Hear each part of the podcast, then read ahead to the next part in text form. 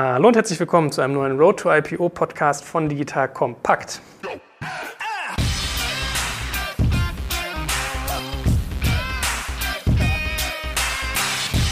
Mein Name ist Joel Kaczmarek und ich bin wieder in kompetenter Begleitung. Äh, zu meiner Rechten sitzt die Deutsche Börse in Person von der Renata. Heute nicht der Erik, sondern die Renata. Deswegen musst du mal ganz kurz erzählen, was du dort eigentlich tust. Ja, vielen Dank für die Einladung. Vielen Dank, dass ich an dem Podcast teilnehmen kann. Ich bin bei der Börse verantwortlich für den Bereich Primärmarkt. Das heißt, alle regulatorischen Rahmenbedingungen, die ein Listing betreffen. Darum kümmert sich mein Team. Wir sind aber auch verantwortlich insgesamt, die Regeln zu entwickeln, die Regeln nachzuhalten, mit unseren Kunden zu sprechen, die Segmente zu vermarkten und ähm, als Ansprechpartner zur Verfügung zu stehen vor einem Börsengang, während und auch danach. Okay, also man merkt, du hast eine sehr verantwortungsvolle Aufgabe und wahrscheinlich auch eine, wo man sehr akribisch und sehr fein arbeiten muss. Na, es ist schon, schon eine Aufgabe, bei der man sehr genau sein muss. Logischerweise ist es so, dass wir ähm, Transparenz ganz hoch halten bei uns, sprich regulierte Märkte. Das wird immer damit verknüpft, dass man Transparenz auch mitbringen muss. Und da ist es wahnsinnig wichtig, dass die Angaben, die da auch gemacht werden, dass die verantwortungsvoll ähm, einmal hergestellt werden. Das ist natürlich die Aufgabe des Unternehmens, aber dann auch auf der anderen Seite auch von uns entsprechend begleitet werden. So, und jetzt haben wir hier noch einen ganz spannenden jungen Mann mit an Bord, der ein sehr tolles Unternehmen mitführt, kann man so sagen. Stell dich mal ganz kurz vor, Ralf, und sag, was diese kleine Firma namens Delivery Hero so macht. Ja, mein Name ist Ralf Wenzel. Vielen Dank auch für die Einladung, hier teilzunehmen. Freut mich sehr, dass wir dafür die Gelegenheit haben. Ich habe vor etwa fünf Jahren mit einigen ja, Freunden und Kollegen das Foodpanda-Geschäft gegründet, das vor allem in Asien, Osteuropa, dem Mittleren Osten entwickelt und, und vorangebracht. Vor einem Jahr haben wir uns dann zusammengeschlossen und sind jetzt unter dem Namen Delivery Hero als global größter Online-Food-Delivery-Marktplatz außerhalb Chinas unterwegs und bin Teil des globalen Managements, führe die Firma also zusammen mit Niklas Östberg und dem Rest des Management-Teams, haben uns die Aufgaben gut aufgeteilt, kann da gerne nochmal drauf eingehen. Ja, sag mal ein bisschen was zu deiner Rolle. Ich kümmere mich aber vor allem um unsere gesamten, sag ich mal, Außenbeziehungen. Bin derjenige zusammen mit dem Team, der sich um die gesamten Investoren kümmert. Wir waren das Team, das maßgeblich den Börsengang koordiniert, geplant und natürlich auch in Zusammenarbeit mit den anderen Teams auch dann durchgeführt hat. Wir sind das Team, das sich auch um Finanzierungen, Investments, M&A-Möglichkeiten, also auch Übernahmen von anderen Firmen kümmert. Wir kümmern uns um das gesamte Thema globale Kommunikation auch, wie wir nach außen wirken, wie wir uns nach außen aufstellen, um die globalen Partnerschaften und ganz allgemein auch um die strategische Weiterentwicklung des Geschäfts. Das heißt, welche Geschäftsmodelle außerhalb unseres Kerngeschäfts sollen wir uns anschauen? Wie entwickeln wir das Kerngeschäft auch weiter? Mit welchen Vorzeichen sollen wir das entwickeln? Auf welche Länder sollten wir vor allem achten? Und insofern unterstützen wir die operativen Einheiten der Firma, wie gesagt, mit der strategischen Ausrichtung, die wir vornehmen sollen oder vornehmen sollten. Und ich glaube, das sind so ein bisschen die, die Verantwortungsbereiche kurz umrissen. Ja, da gehören hier und dort natürlich auch noch andere Sachen dazu.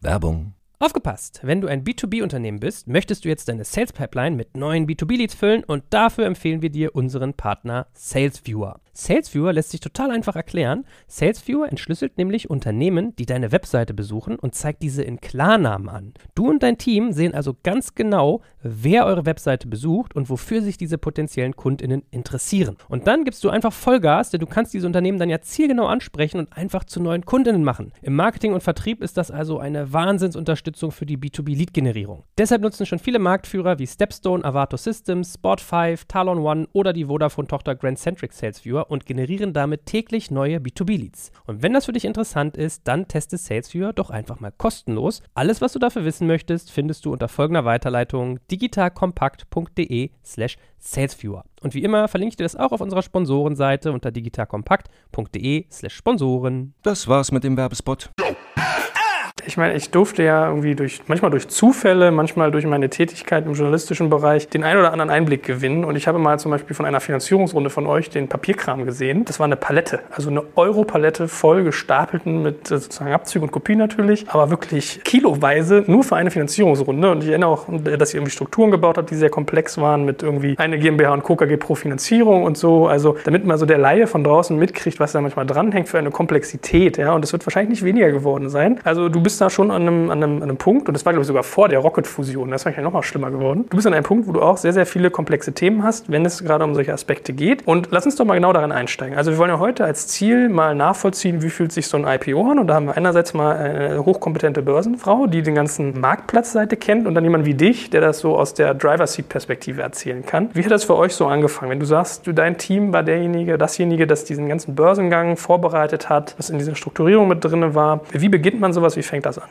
Also in allererster Linie geht man natürlich vom Kerngeschäft aus. Vielleicht geht man mal noch drei Schritte zurück. Man schaut sich an, wie groß der Markt überhaupt ist. Und man entwickelt natürlich im Laufe der Zeit ein immer besseres Verständnis dafür, wie groß die Möglichkeiten sind, wie groß der Markt ist, das Marktpotenzial vom Geschäft, in dem man ist. Nun haben wir auch damals schon, als wir das Unternehmen gegründet haben, da bestimmte Thesen dazu gehabt und uns bestimmte Daten angeschaut. Aber ich glaube, man ist mit jedem Jahr, dass man in dem Geschäft drinsteht, auch ein Stückchen schlauer und hat mehr Datenpunkte und mehr Möglichkeiten Möglichkeiten, den Markt wirklich einzuschätzen und kann erstmal anhand des Marktvolumens abschätzen, wie groß die Firma, das Geschäftsmodell, in dem man tätig ist, überhaupt werden kann, welche Wachstumsmöglichkeiten man noch hat. Das Zweite, was man sich dann anschaut, ist, wie ist wirklich die realistische Chance, einen Großteil dieses Potenzials auch wahrnehmen zu können. Also wie sieht die Wettbewerbssituation aus, wie ist man aufgestellt vom Team, von der Technologie, von der Anzahl und der Arten der Länder, in denen man aktiv ist, um auch wirklich nicht nur naiv, sondern auch halbwegs realistisch abzuschätzen, einschätzen, haben wir denn die Möglichkeit, auch wirklich Faktor XYZ zu wachsen.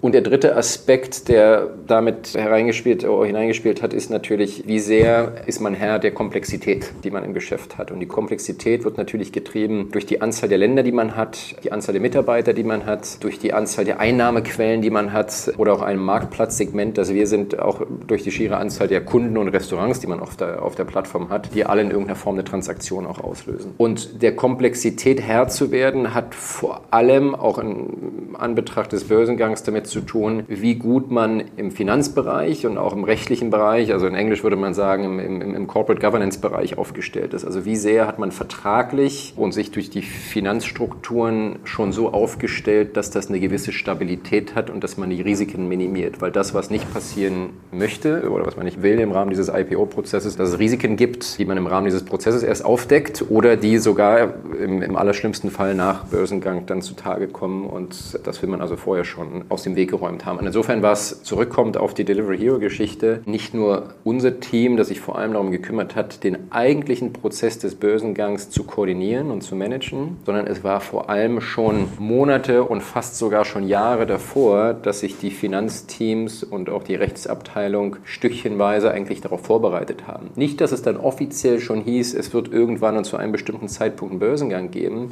es gehört so ein bisschen ja, zur, ja zu, zu, den allgemeinen Anforderungen, dass man die Finanzstrukturen und die Rechtsstrukturen unter Kontrolle haben muss. Aber wenn man ganz ehrlich ist, war die Arbeit der letzten anderthalb Jahre im Finanzbereich und auch in der Rechtsabteilung schon die, die maßgeblich und bedeutend waren für das, was wir dann am Ende des Tages geschafft haben.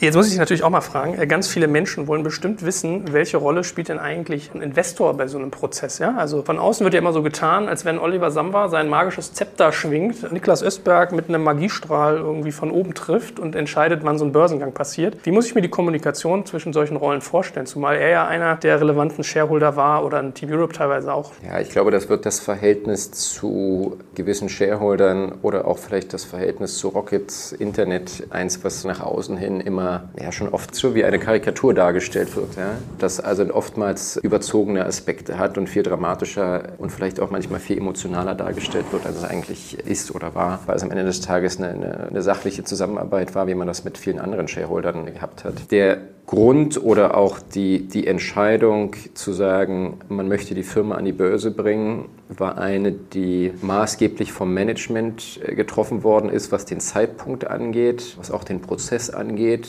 Wie gesagt, im Hinblick auf die Wachstumsmöglichkeiten, auf den Kapitalbedarf kann das Management am besten einschätzen, wann es A dazu in der Lage ist, diese Komplexität eines Börsengangs zu packen. Danach auch als Managementteam eine gelistete Firma zu führen. Und wie gesagt, es hat viel damit zu tun, welche anderen Kapitalmöglichkeiten Möglichkeiten hat man, wie viel Kapital nimmt man auf und über welchen, welchen Weg nimmt man das Kapital auf. Und natürlich können bestimmte Entscheidungen, wie auch die Entscheidung, einen Börsengang durchzuführen, ab einem bestimmten Punkt dann auch nur mit dem Einverständnis der Shareholder getroffen werden und der Investoren. Insofern muss es natürlich eine Absprache geben. Aber Es war nicht der Wille der Shareholder zu sagen, es muss jetzt zu diesem Zeitpunkt ein Börsengang stattfinden. Es war auch nicht so, dass das bestimmte Shareholder ausgebremst oder bestimmte Shareholder beschleunigt hätten. Es war vor allem, weil ich Teil des Ganzen war, eine Diskussion im Management-Team zu sagen, wann haben wir die Reife erreicht, wie stellen wir uns am besten für die Zukunft auf und Gerade in Deutschland und Europa, im Gegensatz zu vielen Unternehmen vielleicht in Amerika oder inzwischen auch in China oder im Rest Asiens, haben wir immer noch die Begrenzung, dass wir eben nicht so viel Kapital zugänglich haben wie ein Uber oder wie ein Amazon oder wie bestimmte chinesische Unternehmen. Beziehungsweise, wenn wir es machen würden und so viel investieren würden, öffentlich sicherlich noch mehr auseinandergenommen werden, warum wir das machen. Also dieses Investieren in hohem Maße und sich auch die Möglichkeiten zu haben, Kapital zu beschaffen,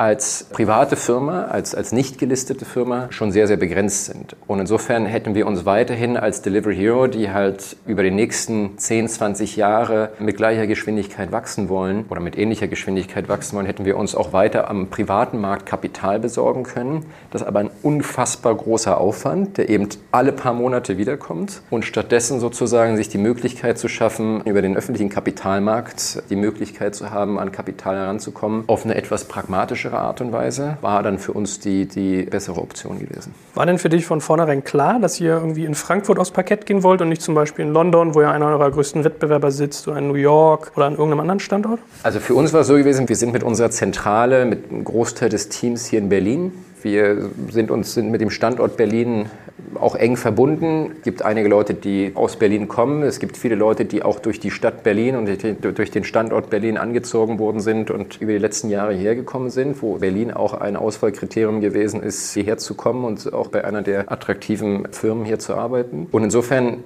Frankfurt oder überhaupt Deutschland als auch Börsenplatz war einer, mit dem wir glaube ich, vertrauter sind, den wir auch ganz gut verstehen und wo auch die Art der Unterstützung, die wir bekommen haben, und wir können vielleicht später nochmal auch über die Rolle der Banken reden und der Berater und sozusagen das gesamte Umfeld, ein Umfeld ist, das für uns verständlicher ist. Und auch der Rechtsrahmen, in dem wir uns bewegen, als ehemalige Delivery Hero GmbH und jetzt eine Delivery Hero AG zu sein, ein Rechtsrahmen ist, den wir als Europäer, und wir sind ein sehr europäisches Management-Team, eben auch besser einschätzen können. Ich würde sagen, es ist eine relativ naheliegende, naheliegendes Vorgehen in eurem Fall. Renata, beschreibt doch mal, wie, wie, wie, war das für euch? Wann habt ihr das erste Mal von Delivery Hero gehört?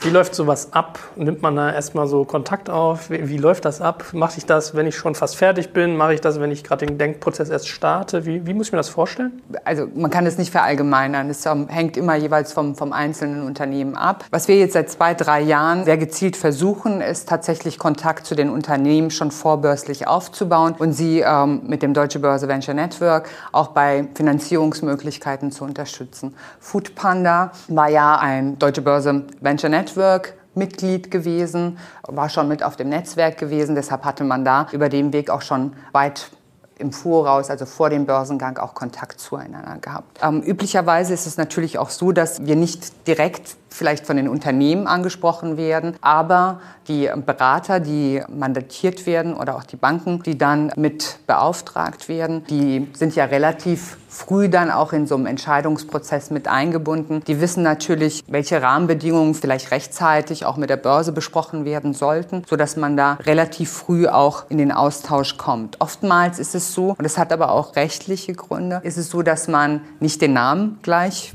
gesagt bekommt, weil das natürlich immer auch die, die Thematik auslösen würde. Ad hoc, wenn das Unternehmen von sich aus relativ früh und mit konkreten Zeitpunkten schon signalisieren würde, dass es sich entschieden hat und, und schon final und bereit ist, tatsächlich an den Kapitalmarkt zu gehen. Deshalb ist es immer so ein Spagat. Wie gesagt, unsere Intention ist da tatsächlich zu gucken, dass wir früh im Austausch sind. Deshalb das Deutsche Börse Venture Network quasi als Anknüpfungspunkt vorbörslich, um sich da schon mit einzubringen. Wir haben natürlich unsere Rahmenbedingungen. Die sind aber relativ kurz von den Zeiträumen. Also sprich, dieser ganze Listing-Prozess, der sich hinten anschließt, ist ähm, ein rein formaler. Da kann man durchaus, je nachdem, welche Anforderungen vielleicht irgendwie im Zweifel stehen, wenn die Gesellschaft vielleicht neu gegründet worden ist, dass es da einen tieferen Abstimmungsbedarf gibt oder wenn die Transaktionsstrukturen im Holdinggeflecht vielleicht etwas komplizierter sind, dass man da so ein bisschen tiefer einsteigen muss. Aber im Regelfall ist es eher so, dass drei bis vier Wochen ausreichen sollten für, für diesen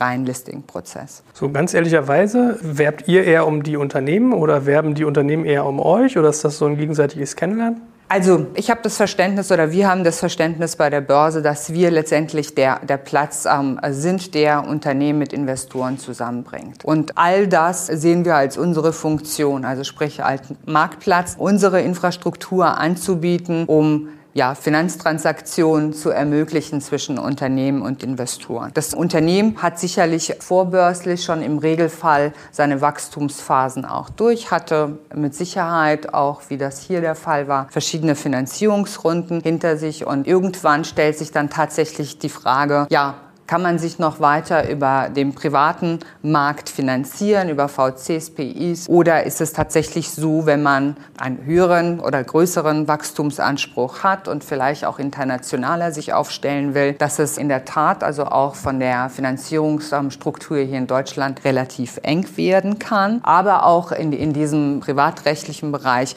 schwierig sein kann. Weshalb sich Unternehmen halt einfach aufgrund der Frage, wie finanziere ich meine Ideen oder meine Geschäftswünsche, Ziele, wie finanziere ich die, dass man logischerweise sich irgendwann mal mit dem Kapitalmarkt auch auseinandersetzen muss. Das, Ralf? Jetzt ist sie mir ein bisschen ausgewichen, fairerweise in der Antwort. Werben Börsenplätze um euch, wenn ihr so eine Größe erreicht? Also habt ihr das gehabt, dass man euch da irgendwie aktiv angeht? Also A, haben wir uns natürlich ein Interesse gehabt zu verstehen, was die Unterschiede sind. Bei verschiedenen Börsenplätzen gab es aber auch andersrum. Also dass auch Börsenplätze sicherlich um uns geworben haben oder in Zusammenhang auch mit den uns unterstützenden Banken da die Kontakte hergestellt worden sind, um das nochmal zu bewerten. Mhm. Das beruht auf Gegenseitigkeit. Dann lass uns doch mal in die Voraussetzungen vielleicht ein bisschen eintauchen, bevor wir mal die Prozessschritte durchgehen, weil du hast ja auch gerade schon gesagt, es gibt so bestimmte Dinge, die müssen irgendwie erfüllt sein, so ein Rahmen, der irgendwie durchschritten sein sollte, damit das irgendwie Sinn macht. Was ich so mitgekriegt habe, sind zwei Punkte, äh, unter anderem die Markt Marktkapitalisierung, also welchen Wert hat das Unternehmen und mhm. der Free Float, also wie viele Aktien gebe ich eigentlich in den freien Handel, weil wenn man nicht genug handeln kann, hat man nicht genug Liquidität, dann hat man so einen Rohrkrepierer im schlimmsten Fall. Was sagt ihr da? Was ist eure Faustregel? Was sollte grob an Wert und an frei verfügbaren äh, Aktien da sein? Auch da kann ich mich ganz einfach auf den Gesetzgeber zurückziehen. Auch da gibt es ganz, ganz klare Vorgaben. Das heißt also 25 Prozent, wenn ich wirklich den regulierten Markt für mich in Anspruch nehmen möchte, was das wirklich höchste Transparenzsegment auch ist, da muss ich einfach 25 Prozent Free Float mitbringen. Das ist so die Grundrahmenbedingung. Es gibt sicherlich auch Möglichkeiten davon zu befreien, beziehungsweise geringere Beträge auch zu gestatten. Da muss man halt im Einzelfall gucken, wie groß so eine Transaktion ist, dass man das machen kann. Grundsätzlich ist unsere Erfahrung in der Tat so, dass Liquidität unmittelbar damit zusammenhängt, wie viel Streubesitz habe ich, wie hoch ist die Marktkapitalisierung auch gerade im Streubesitz und dass das verknüpft ist dann auch mit der Liquidität. Ich glaube, von der Größenordnung, was man immer hört bei institutionellen Investoren und die sind am Ende des Tages entscheidend. Bei größeren Transaktionen ist es so, dass die sagen, ganz einfach ab 100 Mio Platzierungsvolumen gehe ich rein. Also alles, was drunter ist, uninteressant. Das heißt also, das ist so eine Größenordnung, da geht's los los. Und dann stellt sich halt einfach die Frage, ja, was hat man denn für Ziele? So ein, so ein Listing in einem Segment ist ja für die meisten ein erster Schritt. Wenn man sich die Marktstruktur mal anguckt, ist ein Listing und ein Segment im Regelfall auch die Voraussetzung dafür, dass man in Indizes aufgenommen wird. Und davon hängt es dann am Ende des Tages auch ab, wie groß die Marktkapitalisierung und ähm, auch die Liquidität im Wertpapier jeweils ist, um dann in die entsprechenden Auswahlindizes aufgenommen zu werden. Und da auch die Liquidität für sich maximal auszureizen. Ihr habt ja auch Segmente geschaffen, die mhm. genau in diese kleineren ja. Kategorien reingehen. Macht das Sinn oder wann macht das Sinn? Das ist genau der Punkt. Wir haben halt einfach aus unserer Erfahrung heraus mitgenommen, dass ähm, Finanzierung tatsächlich gerade im Wachstumsbereich schwierig sind, dass Unternehmen sowohl vorbörslich als auch börslich irgendwann mal an ihre Grenzen kommen, was Investoren angeht und Finanzierungsmöglichkeiten. Wir haben uns das angeguckt und haben gesehen, dass diese Zielgruppe der sogenannten SMEs, dass die unterrepräsentiert sind, auch ähm, was halt einfach die notwendigen Investoren angeht. Ähm, weshalb wir uns entschieden haben, jetzt jetzt dieses Jahr neben dem Deutsche Börse Venture Network als vorbörsliche Möglichkeit der Unterstützung hier ein neues Segment auch zu konzipieren für diese Zielgruppe. Und das neue Segment heißt Scale und adressiert tatsächlich diese Zielgruppe SMEs. Und wir haben als mindesten Market Cap vorgesehen, die, die man mitbringen muss für das Segment 30 Millionen. Man muss sich aber da im Klaren sein, das soll jetzt nicht im Widerspruch stehen zu den 100 Millionen und das soll auch nicht bedeuten, dass institutionelle Investoren mit diesem Segment nicht angesprochen angesprochen werden. Aber es ist halt einfach schwierig. Große Kapitalsammelstellen haben halt aufgrund ihrer Anlagepolitik bestimmte Schwellen. Die haben aber durchaus auch, ich sag mal, Investitionsarme oder Fonds, die durchaus in kleineren Umfängen auch in Nebenwerte investieren. Und da kann es durchaus interessant sein, auch mit einer kleineren Marktkapitalisierung oder mit einem Segment, was diese Zielgruppe adressiert. Es ist aber einfach bedeutend schwerer. Deshalb ist es umso wichtiger, dass man gerade in dem Bereich insgesamt mit einem Serviceangebot die Unternehmen unterstützt und sie so ein bisschen mit den entsprechenden Mitteln supportet. Mhm. Äh, Ralf, wie ist denn das, wenn du solche Sachen hörst mit den Segmenten? Äh, ich glaube, ihr hattet schon eine Größe, dass man eher diese stärker regulierten, stärker transparenten, dafür aber auch größer angelegten Segmente adressiert. Aber glaubst du, das ist was Spannendes, dass man so ein, so ein Scale-Segment schafft, um irgendwie auch kleineren Unternehmen die Möglichkeit zu geben? Ja, glaube ich schon. Also wie gesagt, wir haben in Deutschland oder auch in Europa generell limitierende oder limitierte Finanzierungsmöglichkeiten. Die sind mehr geworden und besser geworden. Aber dort eine weitere Möglichkeit zu haben, ist grundsätzlich positiv. Ja, und das mag für nicht alle Unternehmen attraktiv sein, aber es gibt sicherlich Strukturen und Geschäftsmodelle, für die das ganz spannend ist. Also wir haben ganz klar in Deutschland die letzten Jahre, also von den Kapitalmarkttransaktionen, das so gesehen, dass wir große Volumina haben. Und das ist darauf zurückzuführen, insgesamt bei den rückläufigen IPO-Zahlen große Volumina. Und aus unserer Sicht ist das halt einfach so, dass sich dieser vorbörsliche Bereich verschoben hat. Also man wächst vorbörslich, bevor man an die Börse geht. In anderen Ländern mag das anders sein. Euronext zum Beispiel, da gibt es durchaus Kleinsegmente, wo, wo bewusst, also Start-up und Wachstumsunternehmen sehr früh auch den Kapitalmarkt für sich suchen, um auch über den Kapitalmarkt zu wachsen und sich zu finanzieren. Und vielleicht sicherlich auch, wenn man über Finanzierungslücken oder mangelnde Investoren in Deutschland spricht, ist das auch eine Möglichkeit, wie man Alternativen schaffen kann. Sicherlich würde ich auch recht geben, nicht, nicht für jeden tragbar und auch nicht für jedes Geschäftsmodell. Mhm. So, Ralf, jetzt mal Butter bei die Fische. Wie läuft so ein Börsengang ab? Fangen wir mit der Vorbereitung an. Es gibt ja so ganz viele tolle Begriffe wie Prospecting, wie Roadshow, Bookbuilding. Was waren so die ersten Steps, die ihr genommen habt und was passiert dabei? Ich glaube, die ersten Schritte sind, dass man ohnehin, wenn man eine bestimmte Größe erreicht, bestimmte Investmentbanken bei sich auf der Matte stehen hat, die bei einem anklopfen, ihre Beratungsleistung anbieten. Das kommt automatisch, fast automatisch. Und für uns war es neben den Vorbereitungsarbeiten im rechtlichen und auch im Finanzbereich, ging es auch darum zu identifizieren, mit welchen Partnern wir das zusammen machen können und zusammen machen wollen. Und ich glaube, die Auswahl der Partner und auch die Auswahl der Banken, die einen unterstützen, ist eine sehr wichtige Auswahl, weil es doch schon signifikante Unterschiede gibt. Ich werde jetzt hier im Rahmen dieses, dieses Gesprächs nicht sagen, mit welchen Partnern wir mehr zufrieden waren und mit welchen Partnern wir weniger zufrieden waren. Das kann ich eher mal individuell machen. Aber ich glaube, die Auswahl der Partner, mit denen man zusammenarbeitet, also insofern auch die, die Auswahl der Banken, mit denen man zusammenarbeitet, ist, glaube ich, sehr wichtig. So. Und die Banken sind am Ende des Tages auch die, die ja eine gewisse Struktur erstmal vorgeben. Wir waren ja keine IPO-Experten. Wir sind alles im Management-Team Leute, die bestimmte Geschäfte mal aufgebaut haben, eine operative Erfahrung haben, aber keine Erfahrung haben, Firmen an die Börse zu bringen. Und insofern ist der Fahrplan in gewisser Weise dann auch vorgegeben. Da gibt es Erfahrungen, auf die zurückgegriffen wird. Und der Fahrplan ist auch ein Fahrplan, der von den Banken dann zusammengestellt wird. Ein bisschen dann angepasst auf die eigenen Präferenzen, was die Timelines angeht, was die Zeiträume angeht.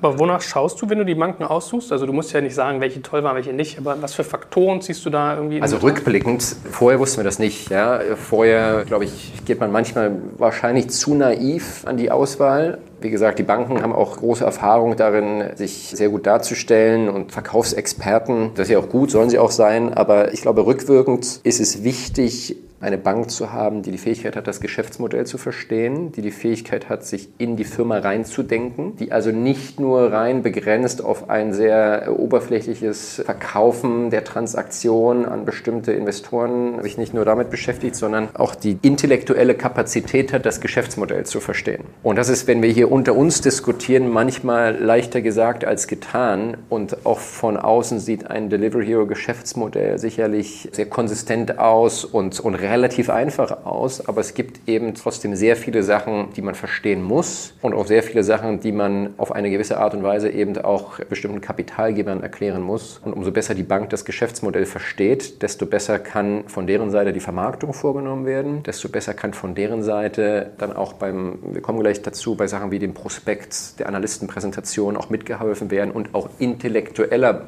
Beitrag generiert werden. Und deshalb ist es wichtig, bei der Auswahl der Banken darauf zu achten und vielleicht zu prüfen, wie sehr können die sich in das Geschäftsmodell denken. Man kann es ja selber wie ein Interviewprozess gestalten. Ja, auch wenn wir Leute einstellen, möchten wir natürlich verstehen, wie schnell schafft es ein neuer Mitarbeiter, sich in das Geschäftsmodell einzudenken. Genauso kann ich das und müsste ich es eigentlich bei den Banken machen. Das zweite ist, glaube ich, schon auch auf vergangene Erfahrungen der Banken auch zuzugreifen. Es gibt bestimmte Banken, die sich bisher sehr stark mit dem Internet- und Technologiesektor auseinandergesetzt haben. Für andere ist es noch Neuland. Gerade so als im deutschen Raum, wo es noch nicht allzu viele Internet-IPOs gab, würde ich tatsächlich immer auf Banken zurückgreifen, die schon Technologieerfahrung haben und nicht das Risiko eingehen, das mit der Hausbank zu machen, die vielleicht da noch nicht sehr viel Erfahrung hat, auch wenn es ein anderes Vertrauensverhältnis gibt. Und die dritte Komponente ist wahrscheinlich trotzdem noch die sehr persönliche Komponente. Man verbringt sehr viel Zeit miteinander. Mehrere Monate verbringt man Tag und Nacht miteinander. Und insofern muss auch in gewisser Weise die persönliche Chemie stimmen. Ja. Auch hier wieder ähnlich wie zu einer Neueinstellung eines Mitarbeiters. Ja. Das muss kulturell passen, man muss sich in das Geschäftsmodell eindenken können und es muss ein gewisser Erfahrungsschatz da sein. Und da gibt es Unterschiede bei den Banken. Mhm. Aber auf Brand geht man zum Beispiel gar nicht, dass man jetzt sagt, so wow, Goldman Sachs oder Morgan Stanley, das ist ja so ein großer Name und das gibt uns irgendwie Credibility, Street Cred bei den Investoren. Sowas spielt nicht so die Rolle? Also es spielt, wie gesagt, die großen Namen oder einige der großen Namen sind auch die Namen, die sich schon im Technologie- und Internetsektor Namen gemacht haben. Das, das schließt sich nicht aus. Also all das, was ich gesagt habe, schließt die Großen nicht aus. Ja, es gibt auch bei den Großen, wie gesagt, Unterschiede, aber man muss trotzdem gut abwägen können. Das Zweite ist nicht nur die richtige Auswahl an unterstützenden Banken zu finden, sondern auch die richtige Anzahl an unterstützenden Banken zu finden. Mit jeder Bank, die man mit dazu bekommt als unterstützenden Partner, erhöht sich der Aufwand. Und erhöhen sich natürlich auch mitunter die Kosten. Wir hatten sieben Banken, was sehr viel ist. Oh. Und der Aufwand war groß. Aber es hängt, wie gesagt, sehr stark davon ab, welche Größe man hat, mit welchem Ansatz man an die Sache Börsengang rangeht und auch mit dem Volumen des geplanten Börsengangs. Ja, wenn ich Warum so viele? Also was hat, was hat da den Ausschlag gegeben bei euch?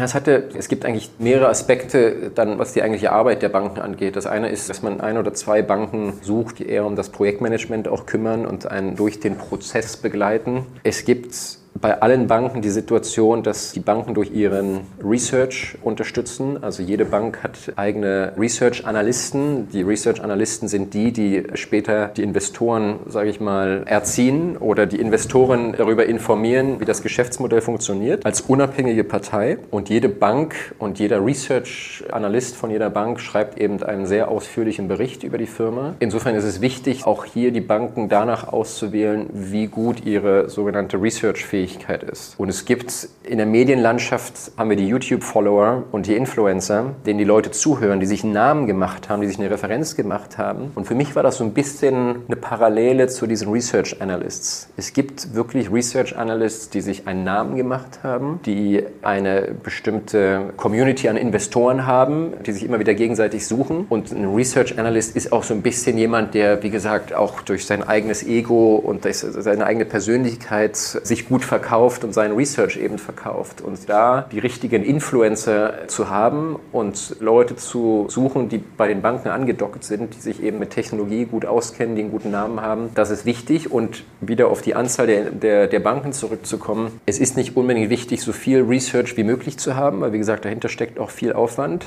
aber da die richtige Auswahl von Research-Analysten zu haben. Und insofern, wenn wir jetzt sieben Banken gehabt haben, dann haben wir einige Banken ausgewählt aufgrund ihrer Research-Fähigkeit, weil sie im Research-Bereich sehr gut sind. Wir haben andere Banken ausgewählt, weil sie vielleicht gut sind im gesamten Projektmanagement, bei der Umsetzung. Und der dritte große Aspekt beim, bei der Auswahl der Banken ist die sogenannte Distributionsmöglichkeit. Das heißt, wie gut ist die Bank aufgestellt, was Investorenkontakte angeht, was den eigentlichen späteren Verkaufsprozess angeht. Und hier gibt es sicherlich auch Unterschiede, gerade auch regionale Unterschiede. Es gibt die globalen Banken und dann Banken mit einem etwas stärkeren regionalen Fokus, über die dann regionale Investoren vielleicht im deutschsprachigen Raum auf bestimmte sehr effiziente und effektive Weise angesprochen werden können. Also diese drei Faktoren, Distribution, Research, generelles Projektmanagement, da gibt es keine Bank, die in allen drei Aspekten super genial top ist, sondern ich habe so, ich füge das wie so ein Puzzlestück zusammen. Hm.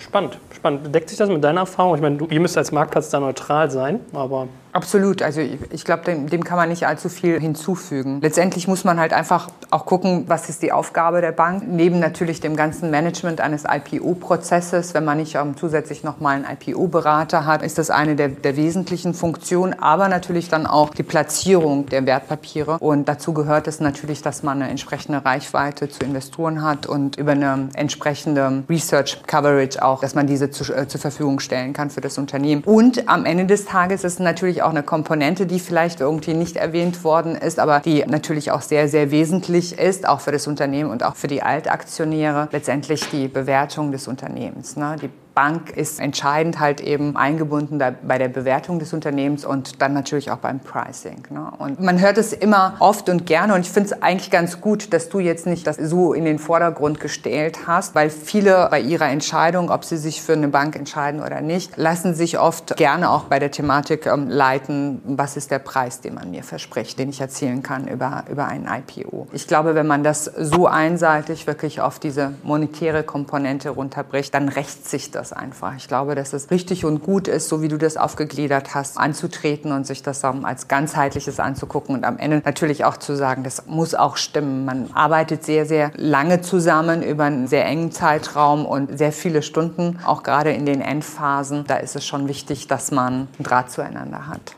Aber Preisfindung ist ja ein gutes Stichwort. Wie geht man bei sowas vor?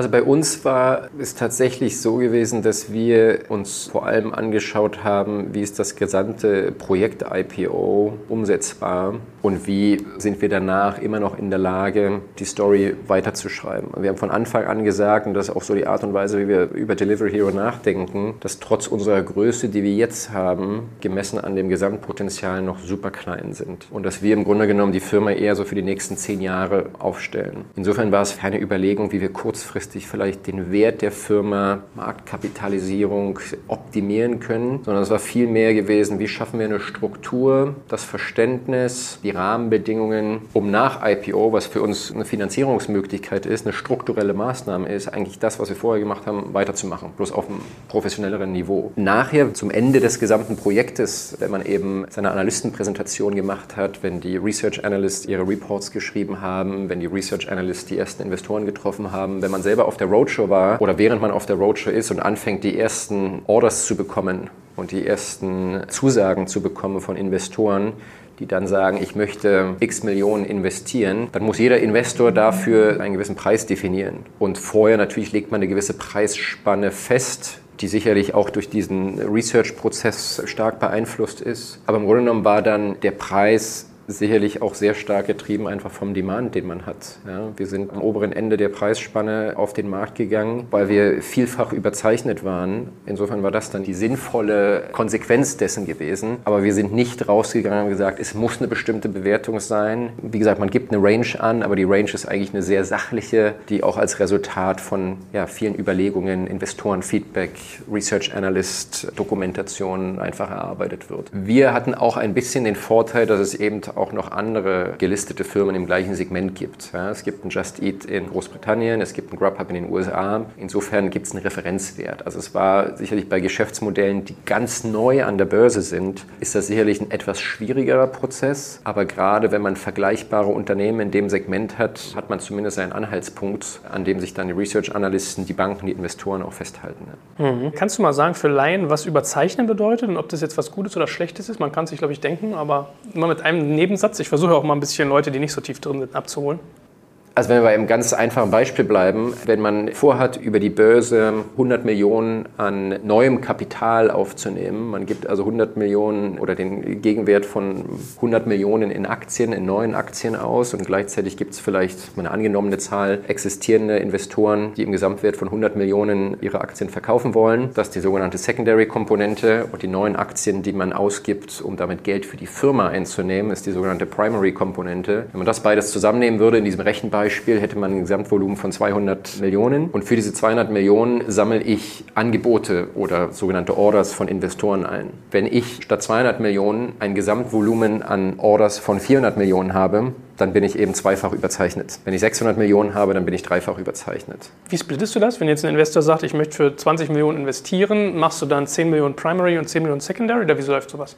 Also in Absprache mit den Investoren und auch unter Berücksichtigung des möglichen Gesamtvolumens und der möglich zu erwartenden Gesamtkapitalisierung der Firma überlegt man sich die richtige Balance zwischen dem sogenannten Primary-Anteil, also dem Geld, das neu aufgenommen wird und in die Firma geht, und dem Secondary-Anteil. Man möchte den existierenden Investoren, wenn es dafür die Möglichkeit gibt und das Gesamtmarktvolumen dafür ausreicht, man möchte einigen von den sehr frühen Investoren die Möglichkeit geben, im Börsengang zu partizipieren oder zu teilen zu, zu, zu partizipieren partizipieren. Und diese Möglichkeit räumt man ein. Diese Möglichkeit ist manchmal auch vertraglich schon in, in bestimmten Shareholder Agreements vorgesehen. Man hat mit all diesen Shareholdern dann bestimmte Absprachen hängt davon ab, wie die vertraglichen Vereinbarungen auch mit diesen Shareholdern sind. Und die Firma in Zusammenhang mit den Banken legt fest, wie das Gesamtvolumen aussieht. Und das Gesamtvolumen wird dann rein rechtlich oftmals pro Rata auf die einzelnen Investoren runtergebrochen, die dann pro Rata an dieser Gesamtkomponente teilnehmen können. Hast du, wenn du Secondary-Anteile kaufst, dann wie das im VC-Geschäft auch so ist, zum Beispiel auch weniger Rechte? Also sind deine Aktien dann ein Stück weit weniger wert oder egalisiert sich das mit dem Börsengang? Das egalisiert sich dann mit dem Börsengang. Also in der Regel. Also Facebook die, ist ja zum Beispiel die, so ein Beispiel. Die, ne? Expertin kann mich korrigieren.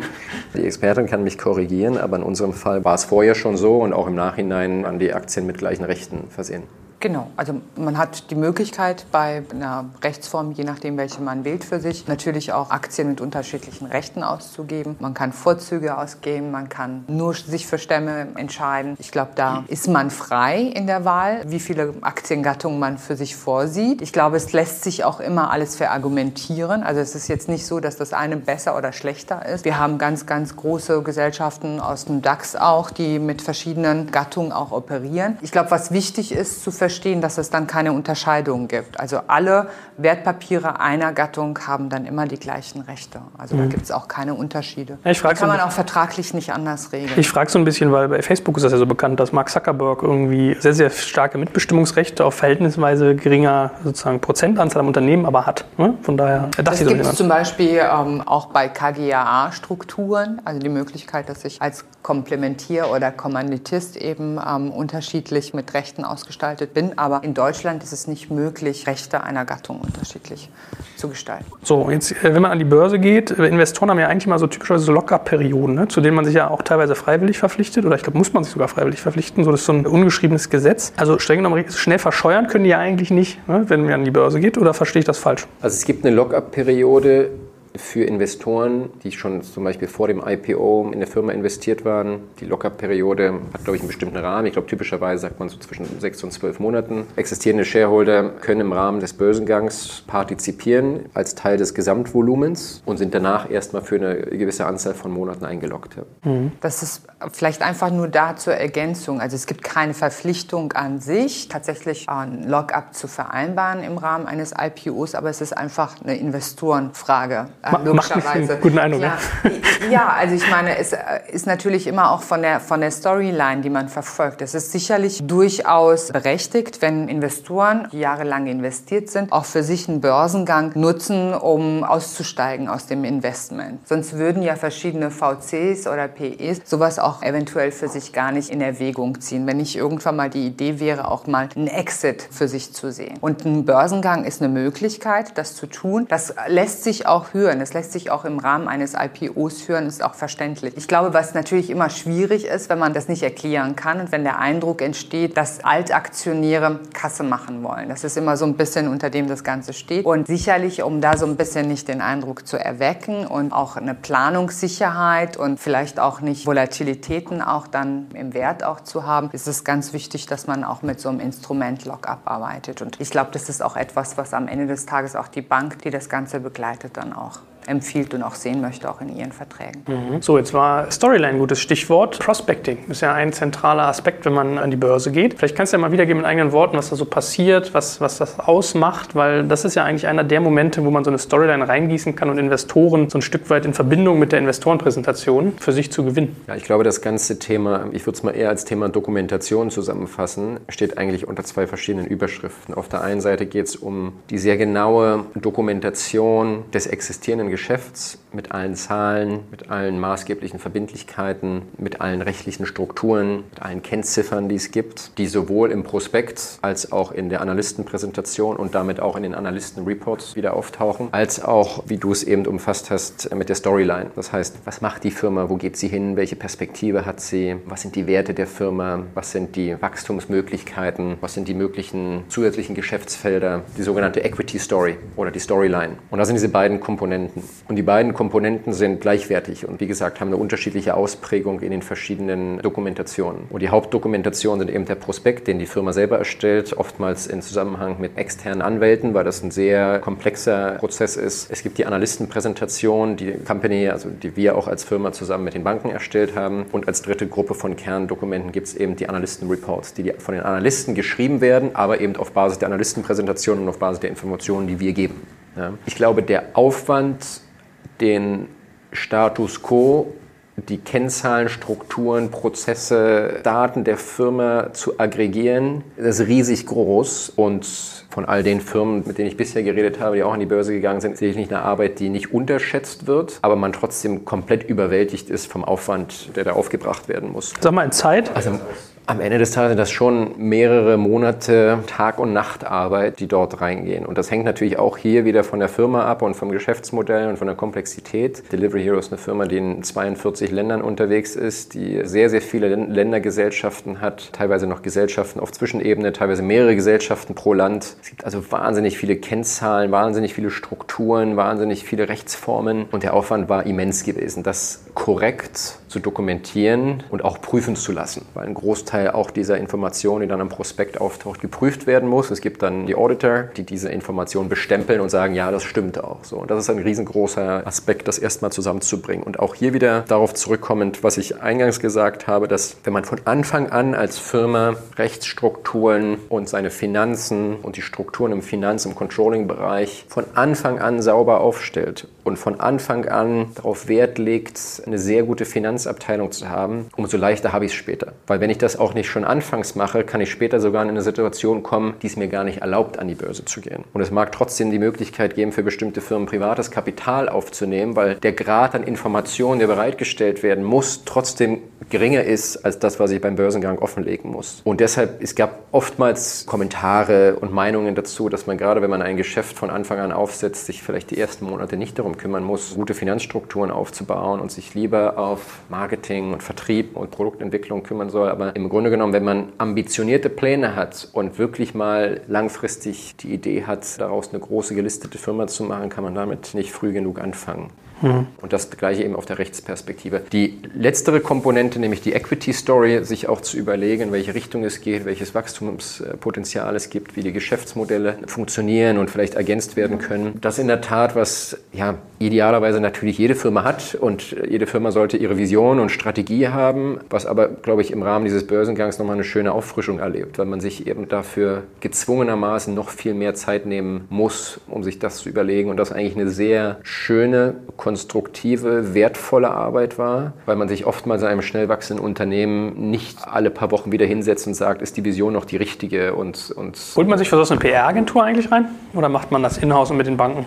Also die Equity Story haben wir selber entwickelt. Natürlich haben die Banken die richtigen Fragen gestellt und haben uns dort unterstützt, aber eher bei der Dokumentation unterstützt, weil der Inhalt kam von uns. PR, Hilfe und Support holt man sich nur, wenn es darum geht, das wirklich in der Presse darzustellen. Also mhm. fürs Aufschreiben der Equity Story, das sollte man möglichst alleine. Ja, ich, ich, kann mir vorstellen, dass viele das nicht können, ne? so in Worte kleiden. Ich habe ja mal so als, als Benchmark gesagt bekommen, drei bis sechs Monate Prospecting, 500.000 Euro. Ist das so grob richtig? Also zu den hin? Zahlen ist es dann natürlich auch immer so eine so eine, so eine Spanne, die man da irgendwie nennen muss. Sicherlich gibt es auch schon Prospekte irgendwie für 100.000 Euro, wenn es jetzt wirklich nur um, um den Prospekt selber geht. Also es gibt ja verschiedene Kostenpositionen bei so einem IPO. Vielleicht kann man da ja irgendwie nochmal zwei, drei Sätze dazu sagen. Vielleicht aber einfach tro trotzdem nochmal auch um die Wichtigkeit irgendwie des Prospekts, also auch zu illustrieren oder, oder sich vielleicht, wenn der ein oder andere das hört, sagt, na, das ist ja toll, da bin ich dann irgendwie mit meinem Management beschäftigt, die, die Monate irgendwie, um, um diese Dokumentation zu erstellen und bin letztendlich irgendwie davon abgehalten, mein Geschäftsmodell voranzutreiben. Und es ist sicherlich auch so, dass das Management irgendwie, also auch prozentual von den Leistungskapazitäten 30, 40 Prozent mit Sicherheit auf den IPO verwenden muss. Und man stellt sich natürlich dann schon die Frage, warum sollte man das denn machen? Ja, warum sollte man denn nicht irgendwie gucken, ob man sich anderweitig finanziert über eine Bank oder weiter über VCs? Ich glaube, wichtig ist da zu verstehen, dass diese, diese Transparenz, die da gezeigt wird, Investoren, nichts anderes ist, als was man auch am Ende des Tages vielleicht in einem kleineren Umfang, aber doch auch bei einer Bank machen muss. Auch eine Bank will Zahlen sehen, auch eine Bank macht eine Due Diligence, wenn sie entsprechende Kredite ausreicht. Genauso ist es auch am Ende des Tages mit einem VC. Und auch da ist es vielleicht auch eher so, dass er einen dann noch viel enger an die Kandan nimmt, wenn es ähm, um die Investition oder Fortentwicklung des Unternehmens auch geht und die Entscheidungen dann auch des Managements. Also insofern, ich glaube, das ist schon vergleichbar und auch verständlich am Ende des Tages. Jemand, der irgendwie einem Geld gibt, sollte auch zumindest Informationen erhalten, anhand derer er sich ein Urteil darüber erlauben kann, ob es dieses Unternehmen wert ist, dass man sein Geld dort investiert. Also ich glaube, wenn man das so voranstellt, dann kann man das so ein bisschen entmystifizieren. Und ich glaube, wichtig ist in der Tat, was du sagst, Ralf, dass man zeitig sich einfach Strukturen überlegt und Gedanken macht, wie man das aufsetzt. Und diese Arbeit muss man einmal tun und das tut dann weh, wenn man das gerade von einem IPO macht und nicht schon von Anfang an sich so organisiert hat, dass man diese Strukturen halt einfach mitbringt. Dann ist es natürlich oft aufwendiger. Und dann kann es von der Zeit hier, die man braucht, auch für so ein IPO oder so ein Draften von einem Prospekt, kann das halt einfach ähm, bedeutend länger dauern. Dazu gehört es natürlich, dass man Rechnungslegungsvorgaben berücksichtigt. Wenn man an den Kapitalmarkt will, muss man zwingend IFS berichten. Es sei denn, man, man geht in börsenregulierte Segmente. Da gibt es durchaus Ausnahmemöglichkeiten. Aber alleine das führt eben dazu, dass man sich von seinem Controlling-System, von, von seinem Rechnungswegen einfach so aufstellen muss, dass man das bedienen kann. Ne?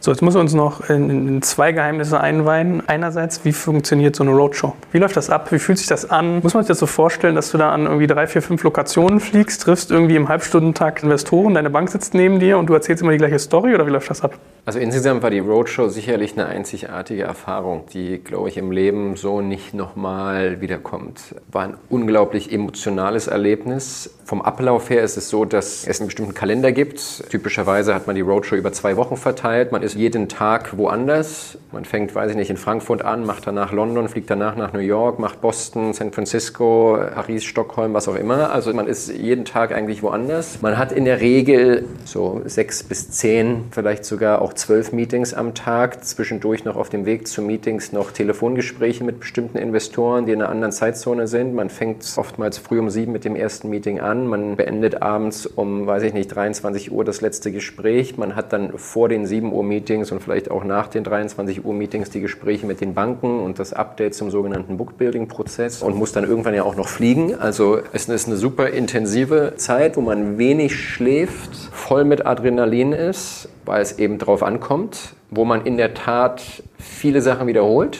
Wenn man im Laufe des IPO-Prozesses die Investoren schon einige Male getroffen hat, was man machen sollte. Im Rahmen dieses sogenannten Pilot-Fishings oder auch bevor der IPO-Prozess losgeht, sollte man eigentlich versuchen, gute Kontakte und, und Gespräche und viele Gespräche mit Investoren schon zu haben. Umso besser verstehen sie das Geschäftsmodell. Wenn man Glück hat, ist dann während der Roadshow sind die Gespräche sehr stark auf bestimmte Fragen begrenzt, sodass man nicht einfach immer wieder durch die Präsentation geht. Also wir hatten tatsächlich den Fall gehabt, dass wir in den meisten der Roadshow-Meetings ganz konkrete Fragen gestellt bekommen haben auf Basis des Prospektes, auf Basis der Analystenpräsentation zu bestimmten Datenpunkten. Man muss den Prospekt im Grunde genommen fast auswendig kennen, weil man zu bestimmten Datenpunkten gefragt wird, was war denn in dem Land XYZ 2000 so und so. Das muss man alles gut verstehen. Und ich glaube, dass die Roadshow auch zum großen Teil aus Investorenperspektive dazu dient, nochmal das Management-Team kennenzulernen und dass das eine sehr starke emotionale Komponente hat. Weil in dem Moment, wo die Roadshow stattfindet, was so eine oder zwei Wochen vor dem eigentlichen Listing-Datum ist, haben die Investoren schon ihre Hausaufgaben gemacht. Die haben den Prospekt gelesen, also die Analysten-Reports gelesen. Die haben sich mit den Analysten selber schon getroffen. Die haben auch vorher schon mal gewisse Interaktionen gehabt. Und im Grunde genommen geht es darum, nochmal zu sehen, mit welchem Selbstbewusstsein, mit welcher Sicherheit,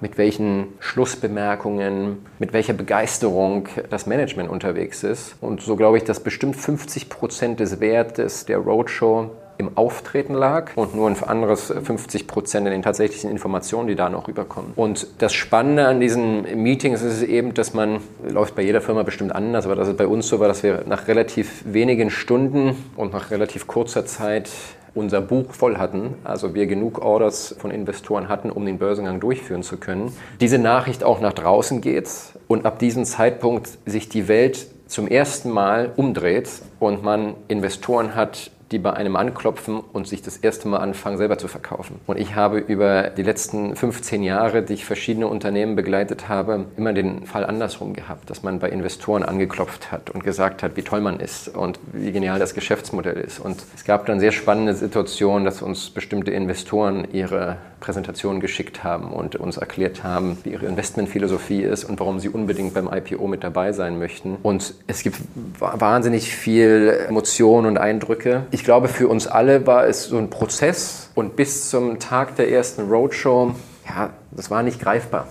So, wir haben es nicht für wahr genommen, ja, dass das passiert. Und dann ist man auf der Roadshow und auch das ist das erste Mal so, wo man vorher ist man monatelang Tag und Nacht beschäftigt und dann realisiert man, das klappt jetzt, das ist passiert. Und dieses Gefühl dann zu realisieren, dass es klappt und dass es passiert und dann fällt auch so ein bisschen, man arbeitet monatelang daran, Tag und Nacht, es fällt einem Stein vom Herzen, man denkt, wir haben es irgendwie, wir scheinen es zu schaffen. Und dann dieser Moment, wenn man dann am Ende der Roadshow in Frankfurt auf dem Börsenparkett steht und die Glocke geläutet wird und der erste Preis gerufen wird und das ist schon ein sehr emotionaler Moment wo ganz viel von einem abfällt, was so die Arbeit vor allem der letzten Monate und fast schon Jahre anging. Ja. Kommt es so kurz nach Heirat und Kinderkriegen? Heiraten weiß ich nicht, aber nach Kinderkriegen kommt es. Ja. Ich war noch nie verheiratet. Kinder habe ich zwei. Ja. Sehr gut, sehr gut. Was, was ist denn eigentlich, wenn du von einem Investor redest? Kannst du vielleicht mal sagen, wer das eigentlich ist? Das ist ja jetzt nicht Lieschen Müller. Also das ist ja jetzt in der Regel keine, keine Privatperson. Ne? Also wen, wen trifft man da? Was trifft man da für Akteure? Also man trifft im Grunde genommen so mit die größten Finanzinvestoren, teilweise die es auf der Welt gibt, große Fonds, die in Firmen, in Infrastruktur, in Länder investieren. Also man, man trifft auch Family Offices, aber im Grunde genommen war der sogenannte Demand und die Nachfrage nach gerade was unsere Story und was Delivery Hero angeht so groß, dass wir das große Glück hatten, mit den großen Finanzinvestoren und großen Investmentfonds dieser Welt uns zu treffen. Also die, die wirklich ja, für viele Kapitalflüsse in dieser Welt zuständig sind. Und von denen dann nochmals Vertrauen zu bekommen, gibt einem unglaublich viel Rückenwind. Und wir sind dann, nachdem wir in Frankfurt die Glocke geläutet haben, hier nach Berlin alle zusammen zurückgekommen, haben eine große Party im Büro gemacht, haben die verschiedenen Etagen in richtige Dancefloors umgewandelt. Und es gab nochmal der ganzen Organisation großen Kick weil das ein Vertrauensbeweis auch war für das, was man macht. Strukturell bist du hinterher wahrscheinlich auch ganz anders aufgestellt, oder? So, ich meine, du kannst ja viele Dinge nicht mehr so sagen, wie du sie sagen möchtest, oder musst sehr genau überlegen. Du wirst wahrscheinlich viel krasser durchhierarchisiert sein. IFRS haben wir schon gehört, mit solchen Rechnungslegungsvorschriften. Ist das grob anders hinterher? Man ist wirklich ein deutliches Stück professioneller aufgestellt, was die Prozesse angeht, gerade wie gesagt im Finanzbereich und im rechtlichen Bereich. Man hat natürlich im Rahmen des IPOs und vorher wahnsinnig viel aufgeräumt, auf sehr fokussierte Art und Weise. Man hat durch dieses Aufräumen und das Strukturieren viel hinzugelernt und weiß sozusagen für die weitere Entwicklung des Geschäfts, wie man das einfach jetzt in diesem Format einfach weiter betreibt. Also das stimmt schon, dass es da professioneller, standardisierter teilweise geworden ist. Auf der anderen Seite ist es so, dadurch, dass wir einen erfolgreichen IPO hatten, sind wir seitdem auch wieder in der Lage, uns sehr aufs Geschäft zu konzentrieren dadurch, dass man nicht alle drei oder sechs Monate oder noch immer wieder einen privaten Fundraising-Prozess anstoßen muss und immer überlegen muss, wo bekomme ich das nächste Kapital her oder da wachsen oder ist gerade auch in, oftmals in privater Umgebung man nochmal eine andere Board-Zusammensetzung hat, wo Investoren auch verschiedene Interessen vertreten. Das ist alles jetzt, wenn man eine öffentliche gelistete Firma ist, institutionalisiert. Investoren haben, einzelne Investoren nur sehr, sehr begrenztes Mitspracherecht. Es gibt einen offiziellen Aufsichtsrat. Der Aufsichtsrat kontrolliert und überwacht das Management und all das gibt einem schon die Möglichkeit, auch sich sehr stark wieder aufs Geschäft zu konzentrieren und wenig abgelenkt zu sein. Ich glaube, das, was man haben muss, ist die Disziplin, die Zahlen unter Kontrolle zu haben und die Disziplin, sich an die Zahlen und an den Zahlenrahmen über die nächsten Quartale und Monate zu halten. Und das ist wieder eine Frage des Geschäftsmodells. Wir haben ein sehr verlässliches Geschäftsmodell, ein sehr stabiles Geschäftsmodell, auch ein Geschäftsmodell, was sich sehr gut prognostizieren lässt, weil es eben sehr stark auf dem Wiederverkaufsverhalten der Kunden beruht. Und insofern ist es für uns vielleicht nicht so eine große Herausforderung gewesen, mit einer sehr starken Verlässlichkeit und mit gutem Gewissen zu sagen, wo sich die Zahlen hin entwickeln können. Das ist bei anderen Geschäftsmodellen vielleicht etwas schwieriger, die so mehr möglichen Änderungen auch unterworfen sind. Ja. Äh, letzte Frage.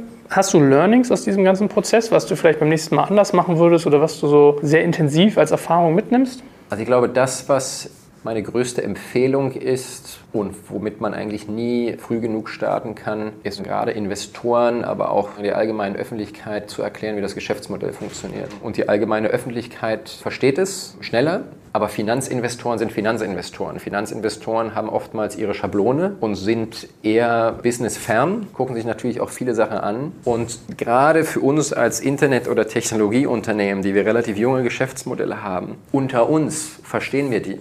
Aber es gibt da draußen eine riesengroße Welt, die diese Geschäftsmodelle nicht versteht. Die nicht versteht, wie man über eine Webseite oder über eine App Essen bestellt, wie das Wiederverkaufsverhalten funktioniert, wie wir eigentlich von den Restaurants eine bestimmte Provision einsammeln. Und auch beim dritten Mal dass man diese Systematik erklärt, tut sich mancher Investor immer noch schwer, das richtig zu begreifen. Also insofern die gesamte Finanzwelt und ein Großteil der Investorenwelt im öffentlichen Bereich, im privaten Bereich ist das schon anders, in der VC-Szene, aber gerade bei den großen Investmentfonds muss man noch viel Education-Arbeit leisten. Mhm. Und wir haben oftmals Investoren mehrere Male getroffen und sehen nach einem bestimmten Mal, also wir sehen jedes Mal, wie sich das Verständnis verbessert. Hätten wir erst damit während des IPO-Prozesses angefangen, mit dieser sogenannten Investor Education, wäre es bestimmt nicht so einfach gewesen, aber wir haben halt schon deutlich früher angefangen und im Grunde genommen kann man nie früh genug anfangen, Investoren über das Geschäftsmodell zu informieren, Vertrauen zu gewinnen und in diese Welt der digitalen Ökonomie etwas besser zu eröffnen. Hervorragend. Dann danke ich dir ganz herzlich, dass du dir so viel Zeit für unseren Education-Prozess genommen hast. Und äh, dir natürlich auch, liebe Renata. Also ich lerne, wenn das so geburtsähnliche Emotionen hervorweckt, dann bist du so eine Art Hebamme der Finanzwelt. Ja? Das war sehr, sehr spannend, daran teilzuhaben. Und ich danke euch beiden ganz herzlich. Vielen Dank. Dankeschön.